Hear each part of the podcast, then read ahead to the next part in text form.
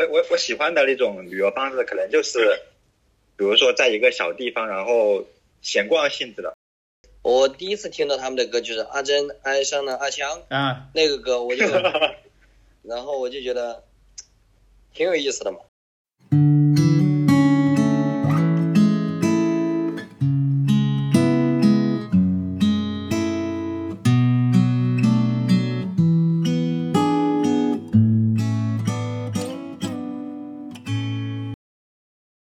今天是我们的国庆特别节目啊，因为国庆假期就很愉快的结束了。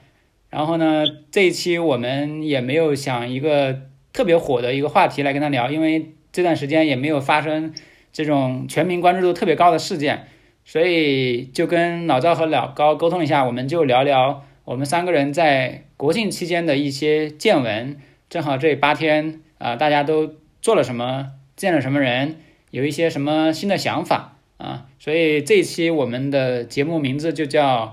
国庆见闻录》，嗯，悠长假期的结束。我先说一下我国庆期间的一些安排吧。呃，这个国庆的话也没有出去哪里玩，就基本上人都在北京。然后一号和二号的时候，因为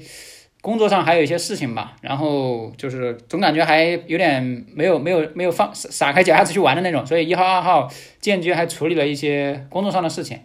然后可能三号之后就就就基本上就是放飞自我就休息嘛，然后基本上就是北京周边可能去有几个地方去转了一下，然后去爬了个香山啊，然后去北京的那种老巷子，就东城区西城区的一些老巷子去逛了逛，因为那里面有一些。还比较有文化文化气息的一些地方吧，然后其实后面的时间基本上就是在家里面休息啊，然后追追剧啊，然后看一些东西，呃，当然也在想我们这个，比如说这个播客的一些东西吧，啊、大概其实就这么一个情况，没有说出远门或者说出去玩，基本上就是在刷朋友圈啊、我其实整体是这样一个状态，当然中间可能。跟一些朋友有聊天吧，就聊的时间还蛮长的，就聊一些话题啊。这个可能是我这八天的大概的一个经历啊。你你十十月一，你像呃国庆节期间，北京城就是它会比正常的那种呃工作日的呃那种大街上的人要少吗？是不是少？明显少很多，没有那么热闹。呃，其实这个是分分地方的，就是说，你比如说像我生活的这个这块区域吧，那明显人变少了嘛，大部分人其实都走了。但是我去像北京的一些景区吧，景区一些这种公园什么的，人还可以，嗯也不算特别多。因为真的可能大部分就是在北京的人还是以外地人居多嘛，大部分人都是说要出去玩，就去什么西北啊，去去南方的特别多。在北京来玩的，因为你外地人这个时间点来北京的没有想象的那么多。所以，就景区可能也是指比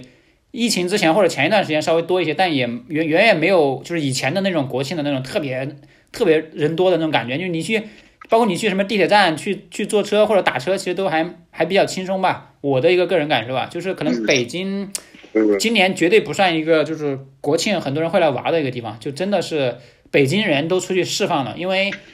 北京比很多地方其实封闭的时间更长。你像五月底，基本上全国都解封了之后，北京因为七月份的时候中间又爆发了一波，所以北京有有有有几个区吧，你特别像那个什么石景山那边，他们整个七月包括八月上旬也是一个就是被封的一个状态，所以很多人真的是憋得很难受，基本上都出去的比较多，外地来北京的还是比较少啊。对，一般像我这种，我基本上像这种 中秋节啊、国庆节啊或者五一劳动节，我基本上已经不出去玩了，基本上是回村儿。嗯我是在外外面工作，在大城市上班的话，我基本上要不就是不动，嗯要么就会提前回来，提前回村儿嗯啊，多请几天假。一般现在你去各种景点，我我好像已经没有那种兴致了。嗯嗯，那你这这国庆八天大概是怎么度过的呢？因为我很早就回来了嘛，我二十几号就就就就就回来了嘛，因为我我是八月底就回家了，然后然后九月又出去了一趟，然后去了一趟去了一趟合肥，嗯然后待了几天，在武汉待了几天，然后又回来了，回来我二十几号就就就回村了，嗯。呃，基本上到呃我从三十号晚上，然后一号就开始那个微信朋友圈就已经很陆陆续续全是那种开车堵车的视频，开始刷刷屏了。嗯嗯，然后我就知道现在国庆就很堵，特别是因为我们的同学朋友基本上，呃，都是东西向的嘛，武汉东西向，东西向就沪渝高速，那要不就是京珠高速，嗯这两条两条高速嘛，要不在广深地区，要么在呃长三角，要么在珠三角这两个地方，嗯，所以他们发的基本上都在堵在这两条线上。嗯然后我就在家看他们堵嘛。然后二号，啊一号不对，一号一号是一个朋友约我，嗯、钓鱼，然后我们老早就约好了，约好了。然后一号早上大清早，然后我们七点多就去钓鱼了。然后那个那个我其实我也不知道，呃那天是又是中秋节又是国庆节，我。嗯早上我才看，我靠，今天又是个中秋又是国庆，我们居然约去钓鱼了，然后在那个水库呃钓了一天，我们三个人坐了一天，然后也没有钓到鱼，呃，钓到鱼了，没有拉，没有没有没有没有没有拉上来，然后跑，然后这一天就结束了。二号、二号、三号、四号、五号都在那个，呃，不是在在婚礼上，就是赶去在婚礼的路上。嗯嗯，对。然后现在在现在最近婚礼上发现一个现象，就是嗯我们现在在婚礼上参加的一些同学啊，或者朋朋友啊，或者是那个新郎的朋友，就在桌上吃饭会聊天。他们已经好多人现在已经，呃，就比如说是呃呃小县城的人，或者是农村的人，他们基本上好多已经在武汉定居了。嗯然后在那个呃深圳啊这些地方已经定居了。就他们现在回家，他们已经 没有住的地方了，就是他们家已经没有了，就是他们实际上整个整一家一大家子都已经搬到外地去了。就是实际上我们已经有很多同学已经开始，他们已经在北上广深定居了。就是这个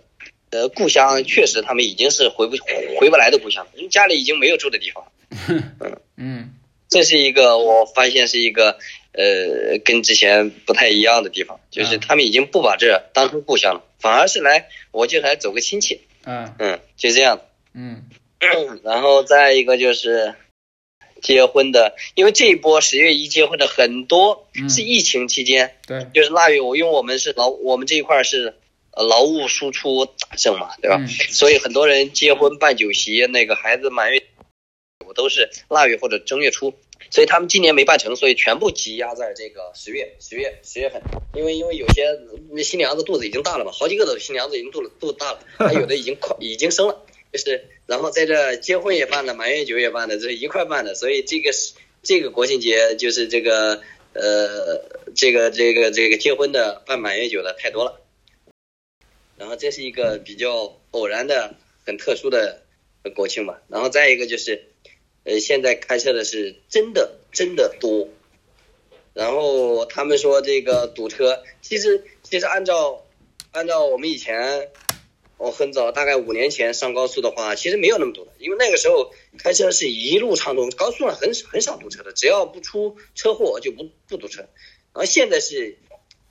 嗯，这个有点歧视，歧我我个人感觉有点歧视女司机啊。因为一方面是新手女司机多了，然后再一个也是新手司机太多了，也不遵守交通规则的太多了，所以造成这个呃堵车。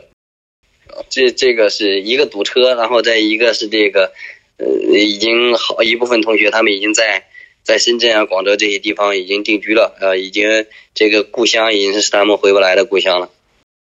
就你嗯六六七六号之后在干嘛？六号之后，六号之后我就感冒了，我就在家待着了。嗯，嗯，在家看毛选。我我我买的那个四四四本的那个一套的那个毛选，到现在第一本还没看完呢。我也没我也没看完，我今天这两天刚好看了一第一册第一卷看了一大半吧。嗯，其实我我并不是那么呃，并不是那么喜欢看书的人，但是可能每个人他学习的方式、学习知识的方式就是不一样的嘛。嗯。就有的人他擅长于从书本上学习，其实我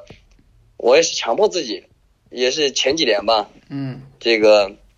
我的前老板，然后他的这个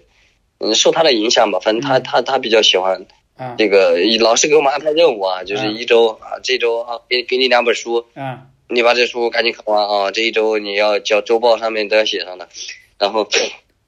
出于这个，然后我开始有了一点点看书的习惯，嗯差不多一天还我会强迫，有时候我不愿意看，我就会强迫自己看看两页啊，嗯只看两页，嗯就是我不想看的时候我只看两页，就怎么也得看一下，翻一下啊。有时候其实一看看看的时间还挺长，就是呃毕竟再一个就是其实也没什么事情可以做，因为我的朋友能和我在一块玩的朋友，基本上都已经结婚或者是呃老婆孩子，呃事儿比较多，所以跟我他也我我我玩不到一起去的，所以我只能在家待着。嗯，我我我我插一插一嘴啊，就是那个你不是说到毛选那个事吗？就是我这我的感受是，这种私营企业老板主啊，特别喜欢跟人聊两个东西，哎，三个东西吧，嗯一个是毛选，嗯一个是《水浒传》嗯一个是王阳明和曾国藩，就是这三个东西啊特别火。我基本上跟对好几个老板都聊过这个东西。嗯对，特别是最近你没发现我杨明星说这个嗯 王阳明这个嗯啊特别火，特别火啊！我发现最近几年这个王阳明这个嗯非常火，但是我我我我有一本那个解析的《传习录》，我看叫嗯叫叫啥玩意儿？传习录，我是看我看不懂，我看不懂，我这这翻了几页，我已经我我已经放弃了。这是圈层的问题嘛？就是我就是我，其实国庆期间我把那个就《水浒传》，其实之前就看的差不多了，然后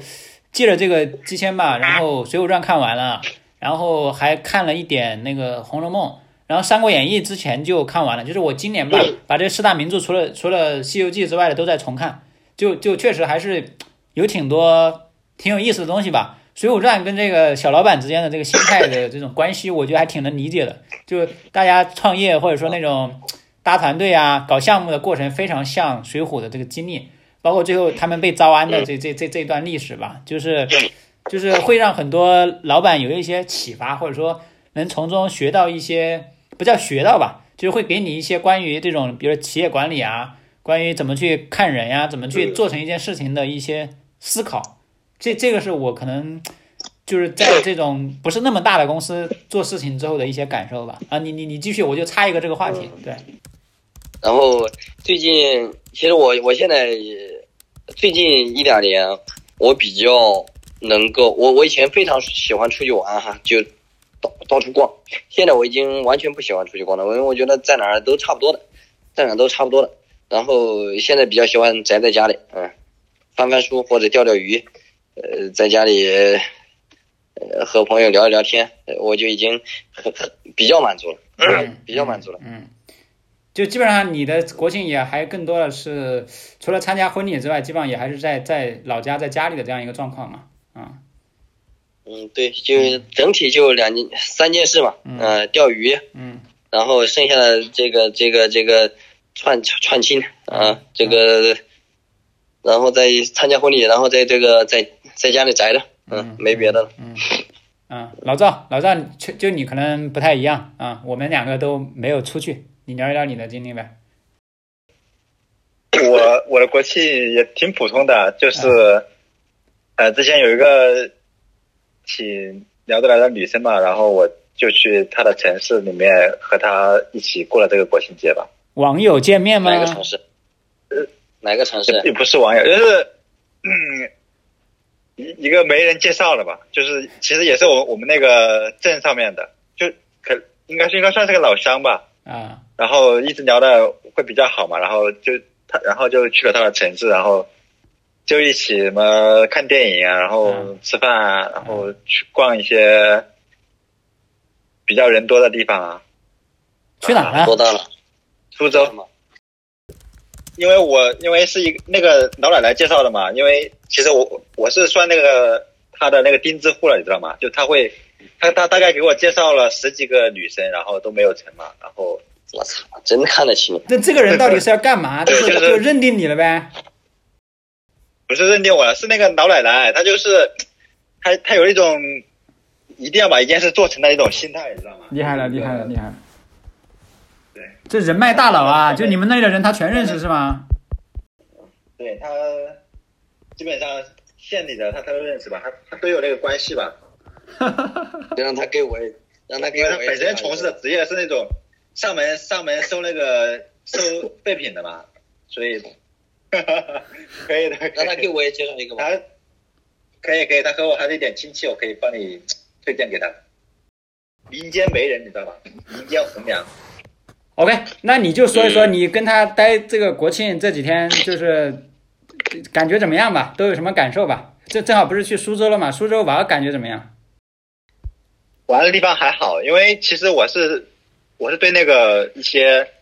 人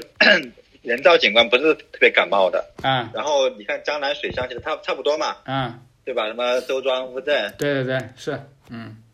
红里，嗯。因为我去过乌镇嘛，嗯。然后然后我再去那些地方，我就感觉嗯。也差不多了，所以我就没有没有特别去那些 小镇，嗯。然后那些呃什么舒适的庭院，因为因为我之前去过南京嘛，我差不多嗯。看、看到了，其实也也是一样的嘛。嗯，我、嗯。我我看了一个，我就觉得可能那些 你你你的感官可能是差不多的，对吧？嗯。呃，就是那个那种特别的构景方式啊，嗯有点相同，所以我就也，所以我也没有没有没有，就是我我我对这样的景观不是特别有兴趣，我我反而对那种自然景观会比较想去看一点。嗯黄山吗然？后其实泰山吗？对对对，然后其实我觉得我我我喜欢的那种旅游方式，可能就是比如说在一个小地方，然后知道吧嗯，，就可能嗯去一条街，然后那个街不是很有名，但是那里面一些风土人情啊，或者是特产小吃这种，我会想去体验一下，嗯嗯，典就就是一典型的文典典型的文艺青年旅行的方式。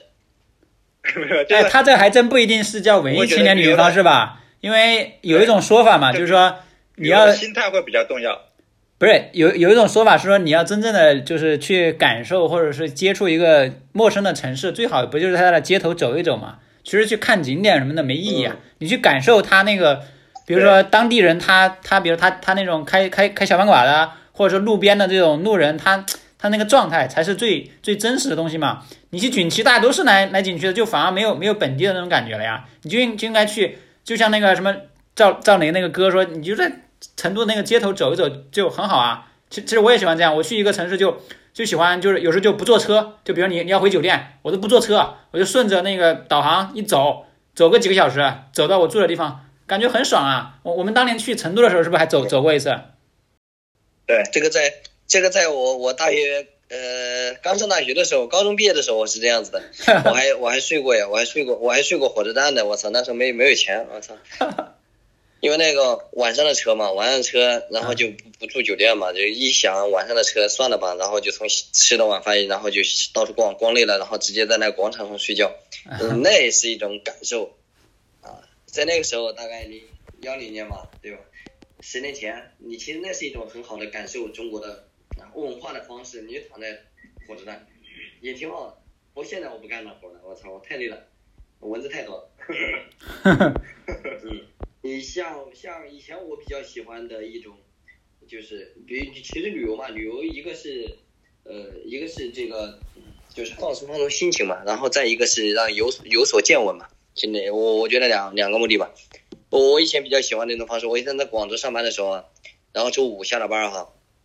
然后晚上我立马下了班我就开车开到那个深圳，开到深圳，然后叫上深圳的同学，然后我们一起去惠州。那我们不会在深圳，有我们去过一次那个巽寮湾，然后后面我们去去都是去惠州，然后惠州那边就惠州那边沿海的，它有一些有一些比较好的海滩，但是没没什么游客去的，我们就去那里那个地方，然后开一个海景的酒店，然后然后在那吹会牛逼，或者有时候打打牌，或者有时候喝了喝吃了烧烤，喝了酒，然后第二天早上我们在那个租一个那个那种那种大伞，然后那个租一个位置，就是一个位置它它有一个大伞嘛，一个大遮阳伞，然后里面有四五把椅，就是伞有四五把椅子，然后我们在那一躺躺一天，然后中午我们就那中午它那个海边有很多。那个小吃街，然后中午就去那吃饭，吃了饭，然后又回来在那继续躺着睡一睡，啊就在那反正懒洋洋的搞一天。啊你累了，你想出去玩会儿，你就玩会儿水，去海里面玩会儿水，然后又起来，然后要不就上来拿玩会儿扑克牌，就那样度过一天。嗯然后星期天可能又那样度过一天，然后星期天我又开车回广州，就是嗯嗯偶尔我会这样过，我觉得那种方式特别好，就开一个海景房，然后你们在那睡两天就得了。其实那 我我像我这种大老爷们儿，我我其实我比较喜欢那种方式，挺好的。这种感觉才是假期啊就是度对度假和旅游的区别吧，可能这就是。啊！但我那个时候我有我我我有女朋友，所以那时候去比较有意思。现在一一个人去，那其实没什么意思，对吧？那么好的酒店你住了浪费了。那你那老赵，你这个在苏州待了这么多天，你你你你都在干嘛？这么这不是好几天吗？对啊，就是每天就看看电影嘛，然后 吃吃饭嘛，牵牵小手，聊聊天。哟，可以哦。OK，哎那我？那那我们正好，因为你看，你你讲了两个东西嘛，一个是聊这个又不能剪了。一个是每天在看电影，一个是在吃东西嘛，就这两个话题我们可以拆开聊一聊。正好，比如说聊一聊国庆期间有看什么电影或者有看什么剧，然后吃什么，这个两个话题可以展开聊一下。对，电影基本上国庆档上映的我我都看了一遍吧，我去，什么姜子牙，我和我的家乡，然后一点就一点就到家，还有夺冠，对不是我和我的祖国吗？一点都对，不是，它是第二部嘛，去年是我和祖国，现在今年是我和我的家乡，啊，姊妹篇。其实我觉得那个 一点一点就到家这个电影，我觉得挺和你们关系还挺大的。它讲的嗯其实是一个、呃电电商版的中国中国合伙人，你知道吧？啊、就他们三个人在一个小，在一个那个云南的小小村里面开了一个淘宝店，然后把那个、他们他们那个 乡里面的东西卖出去。嗯，就是是一个创业故事啊。对对对，哦，是一个对，因为他们他们里面有三个人嘛，然后、嗯。然后一个人是创业失败了很多次，然后然后突然就抑郁了，然后想去一换一个地方换一种心情。啊。然后另外一个人是在那个大，在一个北京里面送了十年的快递，然后想回家去做那个配送站，啊。然后还然后还有一个人就去就在家乡做那个咖啡树，知道吧？啊。嗯，嗯，对对对，然后他们就 他们那个电影就讲的是他们怎他们怎么把这个咖啡的淘宝店开起来的故事，那就是一个励志的故事。啊呃，对吧？差不多吧，一个励一个喜剧，他他能打动你吗？喜剧打动我了，创业可能没创业可能没有打动我。啊，是不是你去看所有这些电影的时候，都注意力都是放在了其他的上面？对，因为因为你的，你你你估计你在看电影的时候都是想到我怎么一会儿怎么能拉他的小手，他不去。没有没有 没有没有没有没有，不是，我是我是会有代入感的，对吧？我我会想，如果我是回家的创业的话，我会做什么东西？对，因为因为其实对然后其实你没有创过业，你可能就没有那么感同身受。你创过业的话，你就会可能会好一点。但是我我觉得创业创业部分没有打动我，是因为他们的创业就会在电影里面的看起来比较简单，你知道吧？嗯，那中国合伙人其实也很简单呀，就感觉可能是电影电影省略了一那一部分吧。我觉得中国人合伙人他里面该就是呃表达的那些困难，还是还是就是突出的那些剪辑出来的那些困难，着重表达的那些困难还是挺好的，就很尖锐的，对吧？合伙人问题、股份问题，对吧？这个这个主导权的问题，包括他们这个 每个人的性格问题啊，前面遇到的困难。就是就是招生的困难，条件有多艰苦，其实这个这个都都都已经都算都表达出来。新东方的那个就是原原型嘛，然后他们那个老板要投资拍《中国合伙人二》嘛，是吗？嗯中国合伙人、那二还有什么好说的呢？二就没意思了。那不一定啊，因为你你一的时候，他们说那个更多的精力是以就是呃俞敏哎俞敏洪是吧？呃，然后徐小平和那个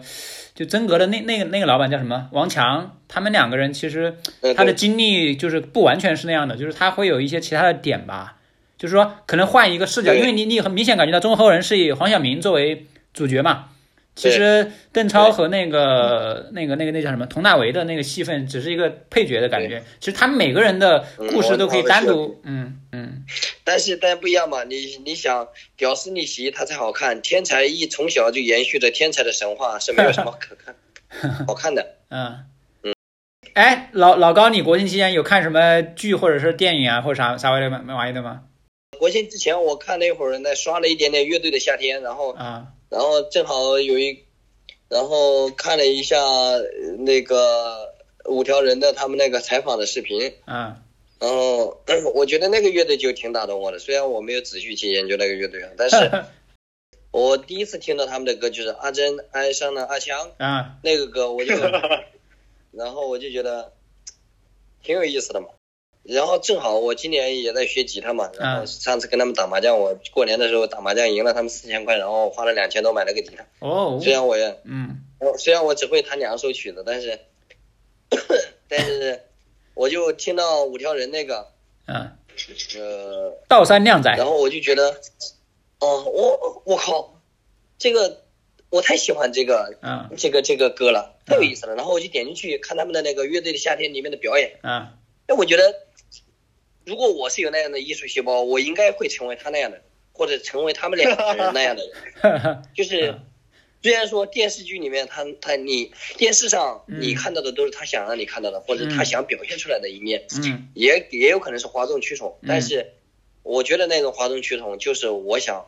啊、表现给这个世界所看到的，或者是说我想表现给这个世界呃我我内心的想法，我觉得这挺好的。他们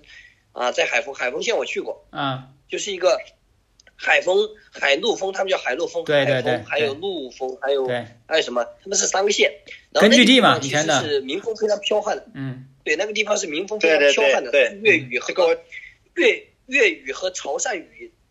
潮汕群体两个两个族群交叉的那个混合的地带，所以那个地方它嗯。民风比较彪悍。嗯。然后那个地方其实是一个文化底蕴非常强的，就是其实像我们这个地方的人被被外面的思想或者是说被一些新潮的思想同化的比较严重，其实他们那边的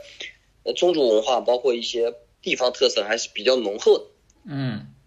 这是我去过的感受。然后我觉得他们两个人在那个地方，然后，嗯就是他们的歌里面就非常接地气，嗯但是又能为所有的人能够接受。嗯就是虽然是很接地气的东西，但是我我我作为一个和他们文化相差很大的地方的人，嗯。我听着也会觉得很有意思。就是 经常像电电视上说的那种比较高大上、那个比较宽泛的话一样，比较官方的话一样，嗯，他们能感动到我，我真的是，嗯。这个是我前段时间你问我这个有没有什么剧嗯。剧没有，但是这个我还是要着重说一，嗯。我觉得挺有意思的，就是啊我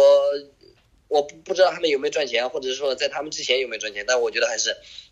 我觉得他们的那应该是成功的人生吧，成功的人生，就是我我跟你可能他他跟嗯马云一样嗯。一样成功，我给你，我给你补充一下，就是关于那个什么五条人什么这这的，因为我一直关注就是文化产业比较多嘛，月下基本上每一期我都看了，然后包括什么脱口秀大会啊这种，就是文化文化产业里面出的一些新内容吧，就我是比较关注的。五条人，嗯。五条人第一期唱了一个道道山靓仔嘛，然后临时换歌了，然后就特别火，马上就上了那个微博热搜。然后我记得那天我就去网易云去搜了一下他们所有的曲子吧，然后当天还发了个朋友圈，就发的是 发的是他们决赛最后唱的那个那个，就是你说那个阿珍爱上阿强那个嘛，刺客伍六七的那个主题曲。嗯我当天就分享了那个，那时候他们还唱了一首，确实确实我也非常喜欢。然后后面嗯就是怎么说呢？我感觉后面啊，就是因为他这个爱奇艺的这帮做节目的人也挺鸡贼的，就是嗯。因为发现第一期他这个爆了，后面每一期都把它作为作为一个梗去作为那种活动宣传搞流量的一些手段吧。嗯，每一期都在捞五条人，捞五条人，然后那个任科在舞台上的表表现也越来越浮夸，就是就我只是说我的个人感受啊，我会感觉说他的那个表演成分已经大过了他关于那个音乐本身的一些表达了，就是所以后面其实我会有一点点有一点点反感了，就是我觉得 可能他看一下他们的音乐听一听还 OK，但他整个那种什么互动啊，那表演就让我觉得有点过了。当然在那个节目里面，他其实嗯，他收他收获了非常好的效果。嗯嗯。嗯，就有时候东西这个东西就跟你你你你喜欢一个人或者爱一个人一样，你就不要了解他那些东西那么多的东西，你管他了对吧？你管他曾经是做什么的，你管他他这个人对他人是怎样的呢？在这一刻你喜欢他就可以了嘛，对吧？那因为你像他你你听着挺有感，还是挺好的。他他火了之后，你要知道有多少的媒体或者多少的内容在讲他。你我们做播客嘛，其实很多做播客的节目都都专门就是跟五条人聊过，我也听过好几期，就好几个不同的人就跟五条人私下聊的这种节目嘛，所以会知道他们很多的一些细节吧，就包括比如说他们其实，在海丰待并没有待很久，然后很快就就离开了，然后后面又去了广州，他们其实来北京之后签了那个摩登天空嘛，摩登天空基本上就是现在这种这种艺人群体就是后后面的老板基本上都是他们吧，就是你像月下的很多乐队都签的是摩登嘛。然后我还我还认识一个朋友，在在摩登天空之前就是做市场的，就就反正你你你这这就是视角不一样嘛。比如你们可能就单纯就是说，哎，我感觉这个人挺有意思的。然后我因为就一直关注这个领域吧，所以就是可能对他们的了解会多一些。所以有时候反而，比如我我最开始第一天我那时候发朋友圈发那个《刺客五六七》那个主题曲，我当时还挺喜欢的。现在会有点有点疲惫了，就不太想去听他们的东西了。嗯，是吧？就按照我。我只是片面的了解这些信息，就是我看到的信息肯定是包装过后的信息嘛，其实无所谓的。嗯，就是呃，我也不是一个追星族，只是在听到那些歌的时候，我觉得嗯，挺好，还蛮有意思的，还蛮有意思的。对，因为本身嗯，我并不是一个特别循规蹈矩的人，所以嗯，这种不循规蹈矩的呃这种作品或者是说表现形式，我倒是比较 喜欢。哎，你说到这个，就我我给你我给你推荐一个那个什么，我之前也也发过一个朋友圈，就当时也是基于五条人这个吧，我当时想到了一些，就我看到了一些东西嘛，就因为比如像我们那可能背景都是这种，就是这种农村或者是这种小小小小小乡镇这种出来的嘛，你你的这种你喜欢五条人的这种原因其实很很正常。然后我当时发了一个，就是那个呃，从从贾樟柯到那个毕赣。到那个去年月下第一季的时候出了一个乐队叫九年真人嘛，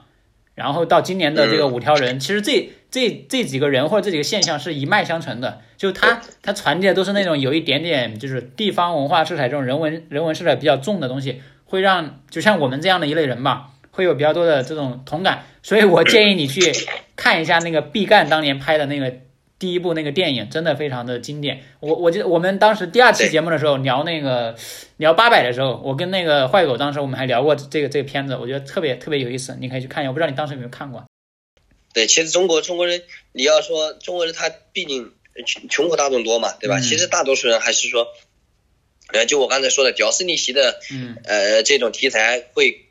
会引起大多数人的共鸣，就更容易火。你要说像像什么张亚东他们那种，嗯。对吧？太专业了，人家就是天才选手。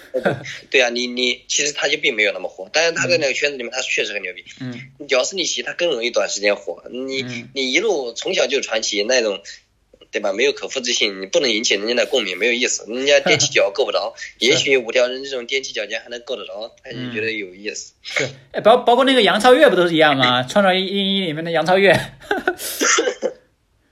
但那个比。那个我我我不太熟，我也不知道杨超越是为什么火的，我我我也不知道他的那个经历的，我不知我到今天我不知道杨超越是干什么的，我的信息其实是很闭塞，嗯。嗯，然后其实国庆期间我是那个国庆档电影我有看那个姜子牙，我觉得还蛮好的，因为我现在也在做跟这种就是儿童内容相关的一些工作嘛，然后这个这个虽然是个动画片，但其实它不是属于给儿童看的。就是基本上属于叫成人成人向的动画，它表达的主题啊，包括它整个叙事方式非常成人向，话题很沉重。再聊一聊跟，比如跟这个网红城市、旅游城市跟这个吃喝玩乐相关的，再再再聊一聊，你有什么一些感受？我我的感受就是，其实也没什么好看的，但是会有很多人，就是很多人跟风过去看，你知道吧？啊，就苏州有。苏州有一些街，我去了以后，可确实感我感觉就是很普通的街，然后他们看起来是什么一种什么文，有有有一种文化氛围，但是你走进去看，其实他们只只不过是一些那种店铺包装成有特色的建筑这种样子，嗯，然后走过去以后，对，只不过是一些贩卖一些什么糕点啊什么吃的东西，对对，每个城市就会很多人拥挤，对啊，每个城市都有一个像这样的地方哈。武汉有一个户部巷，对吧？成都有宽窄宽窄巷子，嗯，然后那个重庆有磁器口，嗯，西安有一个叫回民街，是吧？嗯，西安是回民街吗？对，是啊，西安有回民街，然后北北京有什么？北京多了，嗯，鼓楼，北京太多了，是嗯嗯，鼓楼，嗯，这太太多了，太多了。这个，其实每个地方它都有一个对外包装出来的一个东西，其实那那那完全太商业化了，太商业化了。但是这个也是不是涉及到，就是说它其实跟这这个地方它的旅游开发的这个程度有关系。就是如果如果他真的做的特别好，给人可能不是这样一种一种感受。因为我跟一些就是做这种文创产业，包括做旅游的人交流过嘛，就是说。呃，你开发的最基础的就是这些东西。你比如说，怎么把商业化引进到这个景区里面去？那就是说，在景区里面，比如我去创造几条商业街啊，让很多商家入驻啊，去做招商啊，这样能保证它的基本运转嘛。但这个可能是远远不够的。真正做的比较好的商业化，我我在国庆期间我看到的一个案例啊，是说，就是因为你比如老高，你前面讲的那个开车说，今年就感觉新手特别多嘛，然后特别堵啊什么的。呃，我看到一个很有意思的是说，今年的那个。高速上的那个就是服务区，就是你会发现有些地方的服务区做的特别好。那个人他发了一个案例，是说他去我忘了是江苏还是浙江啊的一个一个一个地级市的服务区建的特别好。就那个服务区，你进去之后不是像我们传统那种服务区，好像就是说我去上个厕所啊，我去买点什么零食啊、泡面吃一吃什么的。他把那个服务区做成了一个。一个你可以去逛的地方，就里面有专门给小孩子打造的那种游乐区，有那种带文化氛围的那种小街，然后会有很多招商的一些店铺。他把它运，就是因为你高速路上有很多的人流流量嘛，他不完全说就是说啊，你来来了这里稍微过渡一下就走，他他甚至想你在这里消费，在这里玩，把这里作为一个一个点，就是是丰富你整个旅程的一部分吧。我觉得那个就就特别好，他应该是江苏那边的，就是有点像把。把这种什么乌镇或者说苏州的这种这种古镇的风格迁移到了这旅游区，就是就是高速服务站的这样一个点，这样反而比你单纯的说我去一个大的旅游景点去看，你会有一些意外的惊喜。哇靠！我就开个车在这边停一下，我突然来到这么一个地方，让我觉得特别吃惊，特别意外。对，现在因为现在其实呃从从从营销的角度讲，其实很多情况它就营造氛围嘛，对吧？先给你营造一个氛围，嗯嗯，营造一个氛围，就是。一个些比较先进的城市，呃，江浙沪的城市应该做的好一些。但高速服务区好像有一个服务区很大的服务区叫许昌，后来许昌服务区，许昌服务区好像是做的也比较好，嗯，好像也是那种它已经做成一个商圈的那种形式，因为许昌它是一个很大的交通枢纽。啊，近两年，不过这个我可以给你们一个我我过来人的经验比较比较好的建议，就是你们。比如说长途跋涉，就是开到五五百公里以上，或者是需要行程在中途要吃一顿饭或者吃两顿饭的这种长途的，嗯，呃，开车自驾旅途当中，嗯，高速，你们到了饭点儿，你直接下高速，就是随便找一个高速下高速，下高速，然后去那当地的县城。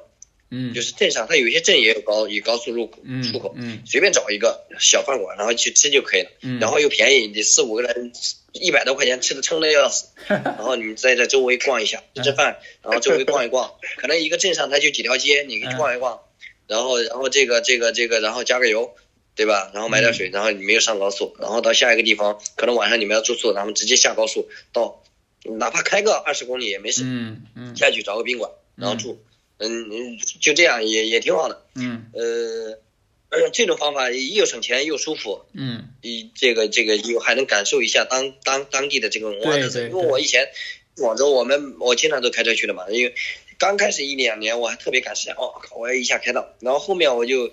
因为有一次是一个意外，然后在那个在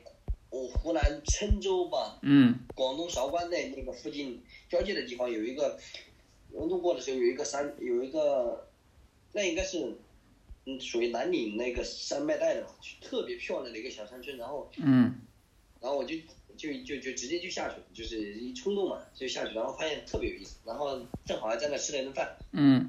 然后那几个菜还特别好吃，所以我从那以后基本上都下高速吃饭，嗯，特别好，嗯，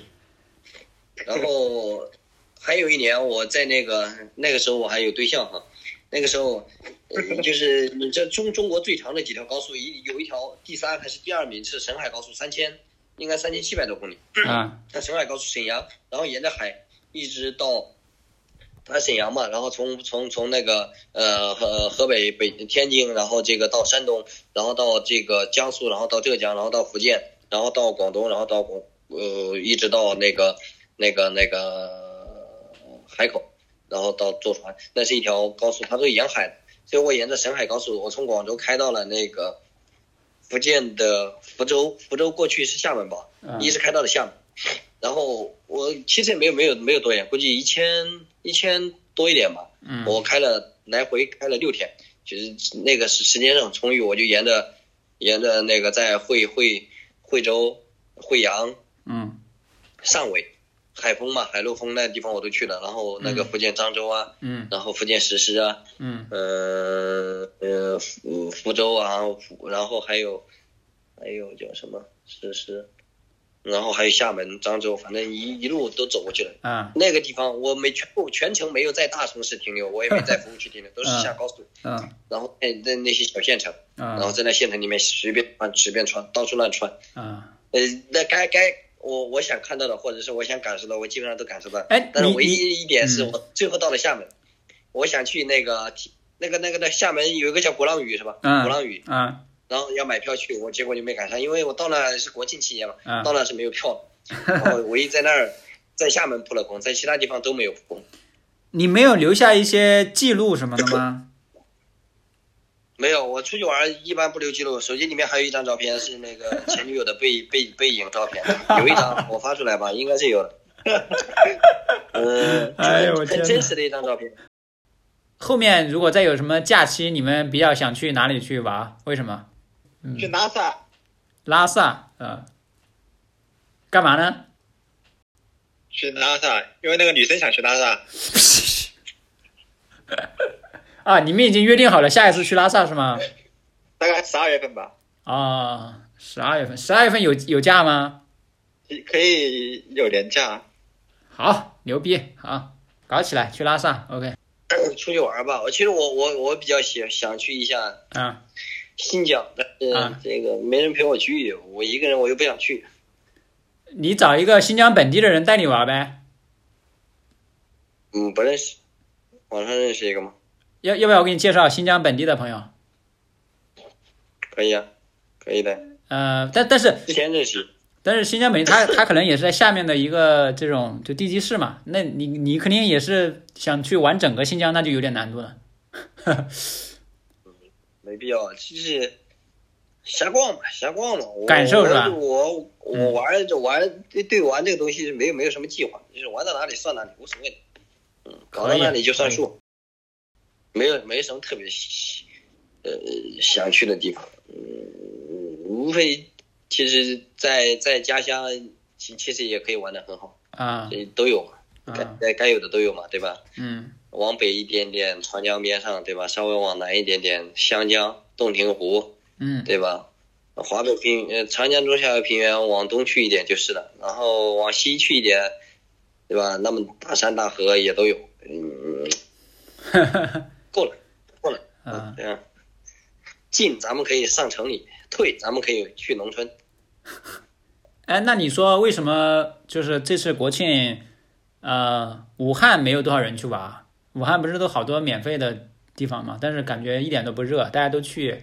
都去什么长沙，去什么广呃那个广西，或者说去贵州那边，然后就去去边疆的。我看那个一个调查，广武汉不是排名第五嘛？就是这些最想去的城市里面，前前世是谁？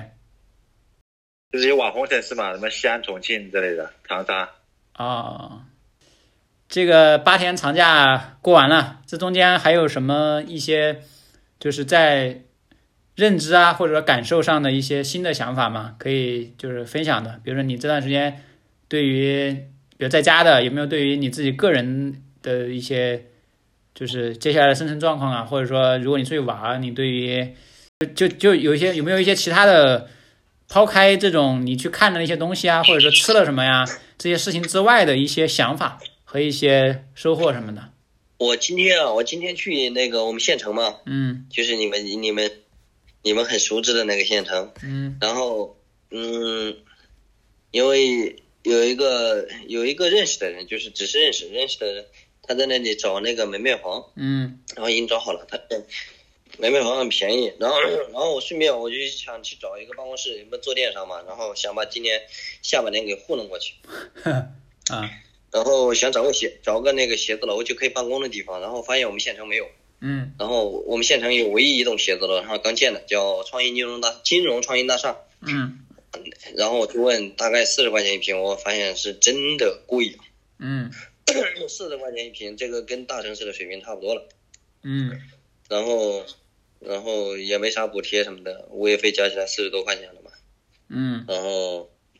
然后后面我去去那个有一个商业商业商业商业中心那里，就是一个商区商商业体综合体里面二楼，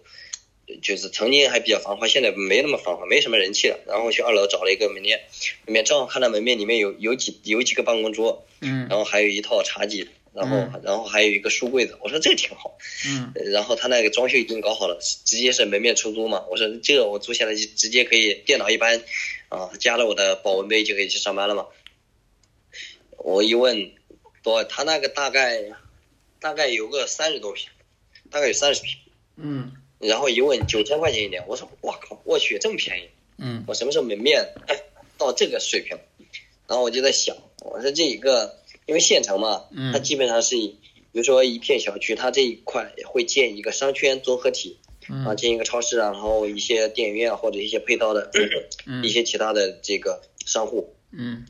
然后当嗯前几年他是开发的那个高速开发的发展期，嗯然后在那个地方，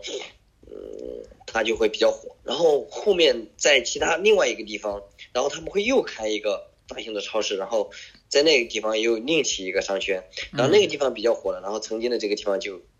衰落了，衰落了，然后就就几乎，嗯，可能说百分之九十的商户都是空着的。嗯就是零零零散的，还有几些一些培训班呐、教舞蹈的啊，呃，什么幼儿园呐、或者是说一些其他的才艺培训班，基本上都是培训的还在。嗯 然后其他的这个这个商业呃业态就很很少见了。嗯然后我就在想，其实这些坑的不是这些做商业的业呃做做做生意的业主，坑的是这些买门面房的这些土豪们。嗯对吧？你花那么多钱在那买一个门面房，然后发现过了火了个一两年，然后那地方彻底没有人流了，嗯然后又去新的地方，就是、嗯 可能政府他考虑的是对吧？带拉动经济对吧？我我上来的税收，嗯，然后我拉下来做基建嗯啊，搞基建，我又可以把钱放下去，这放下去。嗯，你们又买一波房，对吧？你们也做做生意，也提供就业岗位，又拉动了消费，对吧？我再加点税收，其实他也是想把这个，嗯，把经济搞活吧。但是其实最后，这个地方它始终没有没有产业啊，嗯没有生产，就是没有没有没有实体经济，它也搞不了。就是老是一点钱在这转过来转过去，转过来转过去，最后就剩一堆空着的门面房、或者空着的商圈，也没啥意义。嗯我就发现，就我们这个县城，它还是，就是依然是没有什么发展，完全没有发展，无非是把曾经的一些私人的住宅变成了一一栋栋商品房一栋栋那个单元楼，对商品房，嗯对吧？把曾经的这个呃比较拥拥挤的那种狭窄的商业街变成了一些商业体，对吧？呃，是呃商业大厦，啊，嗯，那种一一哦四五层的那种那种那种那种，嗯，商业综合体，其实也没有什么变化。其实我我姐吧，他们去年还跟我说过这个事情，就是当时他们想想在那个就你说县城里面买一个门面嘛，就是产权好像也是是说是五十年的吧，就是价格也不算特别高，比你去买买房子肯定要便宜点。然后当时他还问我说，要不要就是考虑一下？我当时我说这个东西吧，风险太高了，这比买房子风险高太多了，因为你自己又不去经营它。你你仅仅只是去买门面，你这预期这里能发展多多快呢？但是就说他们可能会得到一些信息，比如说这个城区哪一块政府要重点发展，因为因为因为我姐夫他做那个工程的嘛，就是你比如政府哪里要去搞搞建设什么的，他们会提前知道一些信信息啊什么的，就比如说城东还是城西或者哪，就但是光这个不够啊，因为因为你最后就是整个就是这个市它的经济容量或者经济人口，大家的消费水平、消费总量就摆在这。我不可能说你政府今天新推一块地皮，我就大量的去消费，不太现实吧？就所以这个东西确实是一个蛮蛮蛮严重的问题吧。包括我我昨天还跟一个朋友聊到说，呃，我不是大学在东北上的嘛，然后我毕业之后就没去过东北了，然后他毕业之后还去过几次，就是也是去当地去做项目什么的，就感觉到东北那个环境越来越闭塞。当地的就是政府也好，或者说那种各种做生意的人吧，他们的那种思维就是真的 都都不考虑长远的，都非常的短视，就先捞一波，整个城市显得非常没有活力。甚至他还给我举了一个非常极端的例子，他说他在那边去坐公交车，然后因为没有现金嘛，然后嗯。那边又还不让他去什么刷支付宝啊，都都不行，还得去下当地的一个嗯。特别特别难使的一个什么 A P P，他不愿意，他就在那边就是就是一口气好像花了就是十块还是一百块吧，然后在那里等了半天，就也没有一个年轻人上来坐车，就全是老人卡，他最后就非常郁闷，就就就是通过这个侧面嘛，他感受到说整个东北的经济吧，就是从我们毕业之后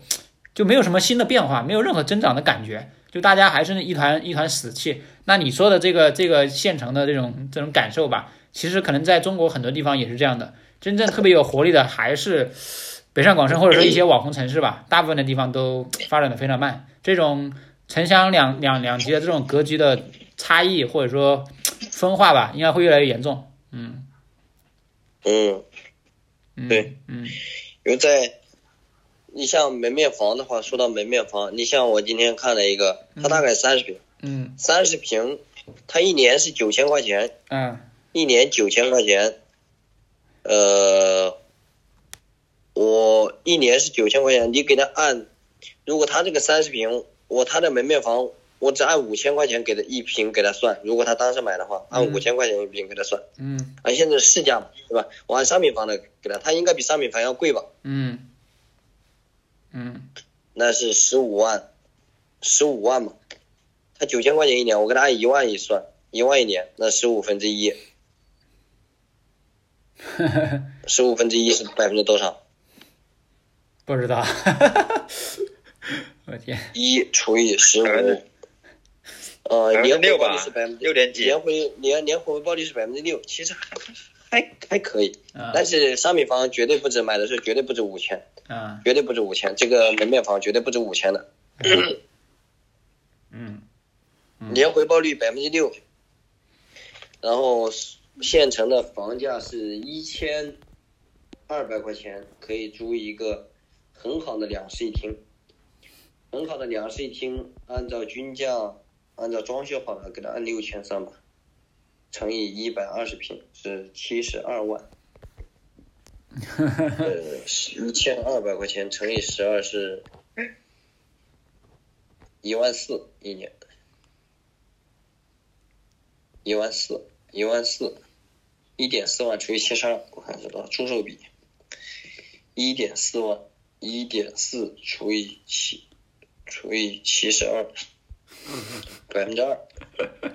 哎呀比比比买比买商品房，我不知道他这个他那个啊门面房是多少钱，但他这个回报率是很低的。你要想年回报率是百分之六，啊 那没多大意思，对吧？你存银行存个存个十年定期也有百分之五呢。呃，往后可能没有百分之五了，没这么高了，只会越来越低。嗯，负利率嘛。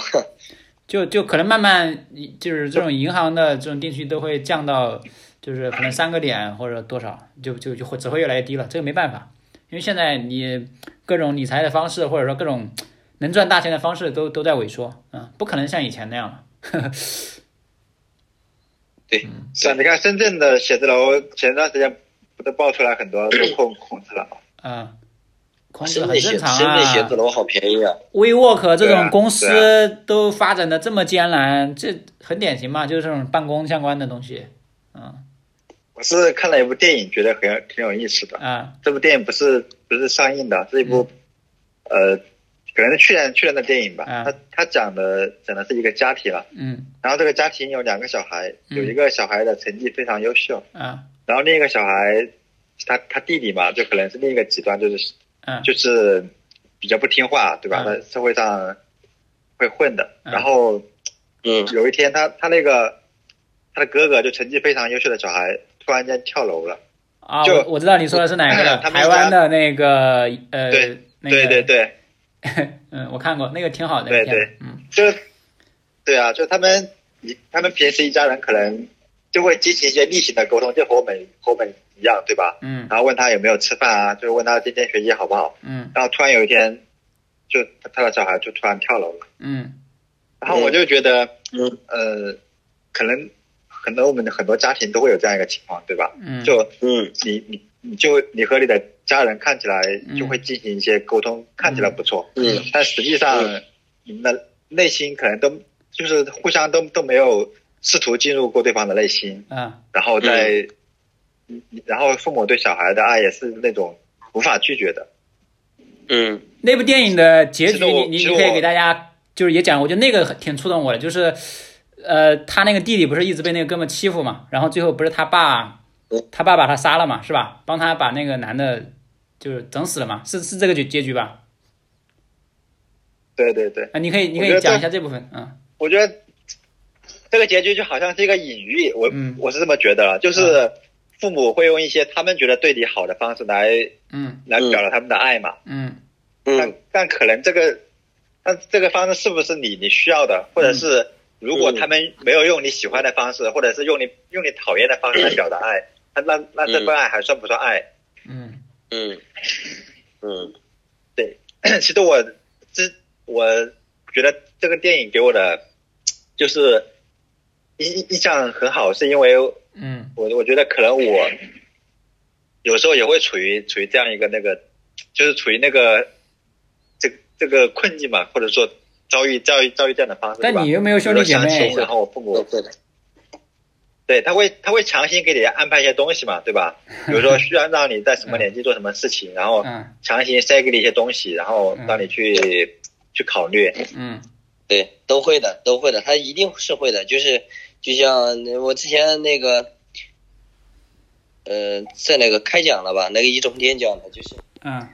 他说这个年年轻人，我我，呃，就是我看上一辈我看的贼清楚，但是我看我的下一辈我是什么也看不懂。就我他说他女儿看看易中天，易易中天的女儿看他看的贼清楚，他看他女儿什么也看不懂，他就不知道他想的是什么，这很正常。就就是我其实我这个我觉得应该大部分人的父母都是这样子的吧。就比如说我看我的父母，其实我爸妈我认为他，我认为他俩就是傻逼，我在我心里我就这样想。但是我我确定他是爱我的，我确定他俩是爱我的，我确定他俩做什么说什么都是为我好。但是我觉得他的他就是傻逼，没有关系的，我可以说出来。但是并这并不妨碍我爱他们或者他们爱我。这我我我我不会当面说你就傻逼，但是我在心目中我就认为他俩是傻。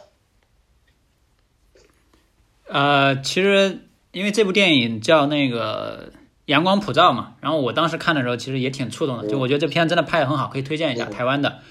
然后，但是我当时就是看完之后有一个反思是说，为什么这片子是台湾拍出来的，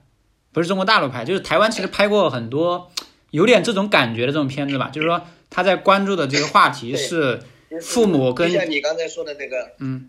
台湾关台湾一些电影都都很聚焦一些很小的点。嗯嗯，对，就大陆的这种反而都都不是这种风格的，嗯